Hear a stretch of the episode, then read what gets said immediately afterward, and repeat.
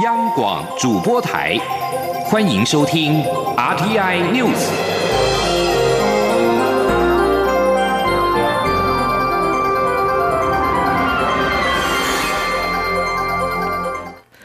各位好，我是张世华，欢迎收听这节央广主播台提供给您的 RTI News。中国以台湾凤梨有病虫害，宣布三月起停止凤梨进口。蔡文总统明天将南下赴高雄大树访视凤梨农友。行政院苏行政院长苏贞昌明天也临时增加行程，赶赴屏东县出席政府美和企业认购国产凤梨记者会。府院用实际的行动力挺凤梨农。用新台币下架凤梨也在民间发酵。屏东两大凤梨农场今天接到比平日大量的订单。屏东县长潘孟安也呼吁到屏东走春买凤梨，并且抛出他在凤梨农场霸气吃整颗凤梨的照片，邀请全国民众到屏东走春，并且购买屏东的凤梨。台南市长黄伟哲今天也表示，台南是台湾的第二大凤梨产区，台南市政府将从加工及协助调整其他出口市场的分散方式来处理应应。黄伟哲并说，面对对岸的政治决定，台湾需要随时应变，尽快拓展更多其他的外销出口市场，为农民谋求最大的利益。记者刘玉秋报道。中国海关总署公告，三月一号起暂停进口台湾凤梨。由于凤梨即将进入采收期，消息一出，令农民忧心，各界也相继发起吃凤梨挺农民的相关行动。台南市长黄伟哲二十七号出席东山区自行车道启用典礼，受访时表示，面对中国猝不及防以台湾凤梨有借壳虫为由暂停进口的手段，多数台湾民众都有共识，这是政治决定，而且违反公平贸易的精神。他。并不乐见。黄伟哲说，台湾凤梨外销大约占全国产量的十分之一，而外销到中国大陆占九成。台南是台湾第二大凤梨产地，面对其政治因素禁止进口，台湾理所当然要加快扩展更多外销市场。希望中央与地方一起协力，协助农民度过困境。当然，对台南来讲，我们是第二大啊产区，我们还有这个一个月的时间，因为三月底才陆陆续续上市，这个月的时间。我们会再努力争取，再从加工，还有从外销其他的分散产地的分散的这个这个出口地的方式来处理。中央跟地方协力携手，我相信一定可以克服这个凤梨的这个啊这个外销的困境。黄伟哲并说，中国从澳洲的红酒、台湾的凤梨，相信陆续还有其他违反公平交易精神的作为，全世界都在看。他相信台湾在产业面上还有更多分散市场的行动，而不是在政治面，希望能够创造农友最大的福祉跟利益。另外，新北市长侯友谊二十七号受访时也不断称赞台湾凤梨品质好，并表示欢迎所有凤梨到新北市拍卖，他愿带头购买台湾农产品与。其他县市并肩作战。不过侯友谊也呼吁，除了国人积极购买外，外销市场也绝对不要单一局限在一个国家，而是要行销到全世界。他也认为，外销管道要多沟通。面对台湾凤梨外销问题，政府应该平心静气与中国沟通。中央广播电台记者刘秋采访报道。卫生福利部桃园医院日前爆发院内感染，共总共造成二十一名本土确诊病例。中流行疫情指挥中心今天表示，桃园医院群聚案总共隔离四千八百八十八人，病毒定序共十四案，相关变异皆和加州变异株相同。统计这次加护侵袭率达到百分之二十二。因此，为了提升社区防疫安全，指挥中心也宣布，从下周一起实施确定病例接触者的居家隔离措施，应该采取。一人一户的形制。记者陈国伟报道。中央流行疫情指挥中心二十七号说明布桃专案检讨及医院管理精进作为。指挥中心医疗应变组副组长罗一军表示，加州变异株 CL 点二十 C 的特征包括病毒量较高、传播力增加、致病力增强，以及可能使疫苗的效力下降。分析桃园医院群聚案的二十一个病例当中，有三人重症，比例百分之十四，接近加州病毒株平均值百分之十三，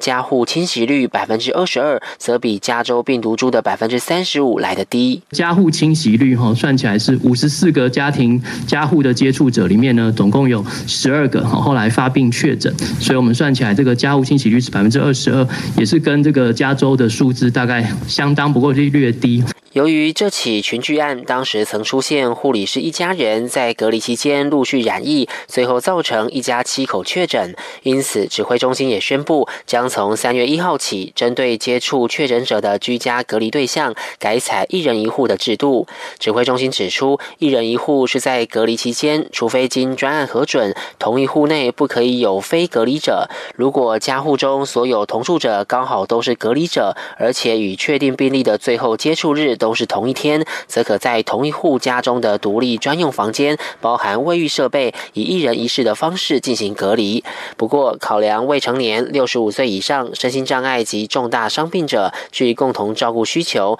指挥中心也弹性准许非隔离者在隔离地点同住，但只能有一名固定的照顾者，而且应比照隔离者同时进行隔离，设定电子围篱系统，期满后也要自主健康管理及遵守相关规定。指挥。中心指挥官陈时中提到，往后如果有人因院内感染而要居家隔离，一开始就会先裁剪，隔离期满也会再裁剪。如果属自主健康管理者，也会视情况裁剪，期盼能更及时因应院内感染的疫情变化。中央广播电台记者陈国伟台北采访报道。中央流行疫情指挥中心今天，并且公布台湾新增三例武汉肺炎 （COVID-19） 境外移入确定病例，分别是从英国、越南和菲律宾入境。台湾目前累计确诊九百五十四例。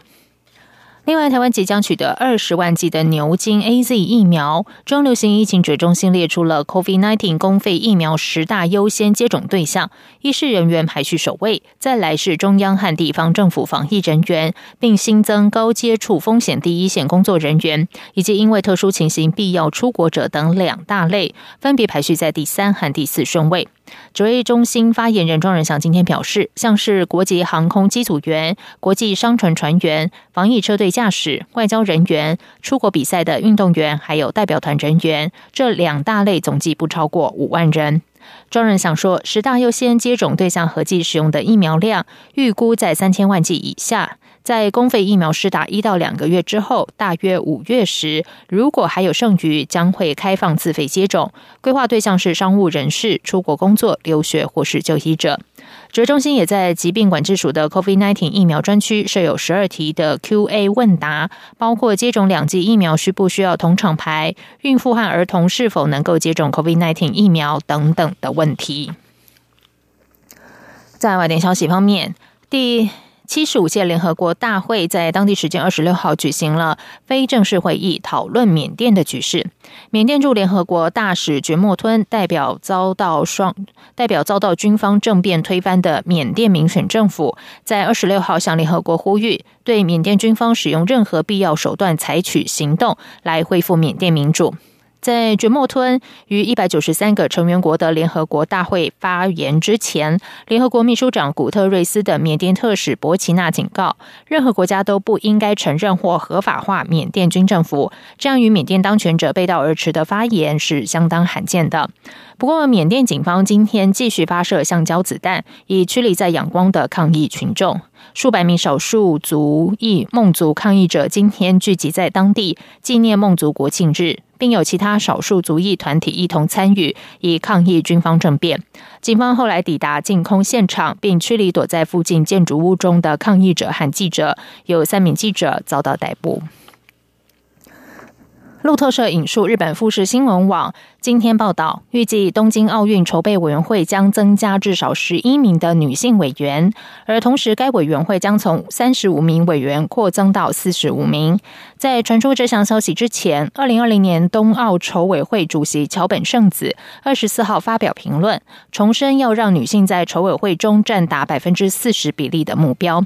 根据富士新闻网报道，该委员会现在处于决策的最后阶段。日本媒体报道称，新委员将包含前奥运选手以及在体育和学术领域具有丰富经验的人。目前，女性只占该委员会三十四个职位中的七个，占百分之二十。如果再任命十一名女性，比例将会达到百分之四十。以上，央广主播台，谢谢收听。你是中央广播电台台湾之音。